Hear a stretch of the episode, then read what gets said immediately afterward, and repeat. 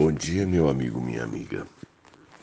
Eu, como professor, como pastor, uma das alegrias da minha vida é ver sementes plantadas que acharam um bom coração e se tornaram árvores frondosas e frutíferas. Na parábola do semeador, nós vamos ver que das sementes lançadas na história que Jesus conta, três se perdem, apenas uma é, é que germina e cumpre o seu propósito.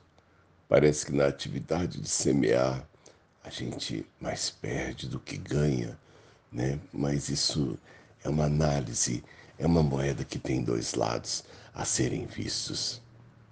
Na parábola do semeador, é, a primeira semente as aves comem, a segunda ela cai num, num terreno raso e pedregoso, na terceira ela cai entre os espinhos, só a última é que cai numa situação favorável. Mas aí, quando ela germina, floresce e frutifica, ela dá no mínimo 30, 60 e até 100 por uma. Eu sei que nem todas as vidas com quem trabalhamos são vidas que vão aproveitar a oportunidade. Falo isso tanto dos alunos como das ovelhas. Já investi na vida de muitos, mas nem todos aproveitaram o que eu tinha de melhor para colocar, né, para lançar sobre a vida deles. Dias atrás eu estava é, chegando na igreja e eu estava me organizando para descer e eu então fiquei dentro do carro juntando as minhas coisas com os vidros ainda fechados. Vi quando passou do outro lado da rua. Talvez ele não percebeu que eu estivesse ali. Alguém que já frequentou a minha igreja. Eu percebi pelo seu andar que ele estava tonto. E essa era uma fraqueza que ele havia vencido ele voltou a beber.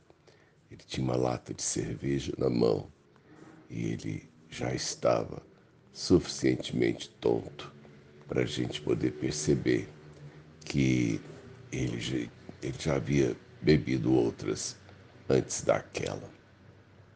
Olhei para ele, que trabalhou conosco em tantas frentes da igreja, me acompanhou em algumas idas à célula, chegou inclusive também a pregar ali. E ao vê-lo tonto, eu, eu, eu fiquei triste. Não o chamei para não constrangê-lo, porque eu sei que se eu chamasse, ele não se sentiria bem. Deixei de seguir o seu caminho e hoje eu pensei nele, né? Pensei na questão que envolve os retrocessos.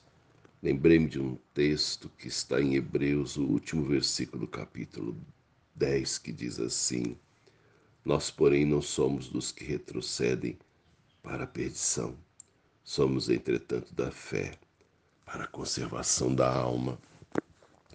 Eu acredito que eu preciso cuidar para não dar passos para trás eu olho também na vida de Judas, alguém que andou três anos com o Senhor, ouviu e experimentou presencialmente de Jesus.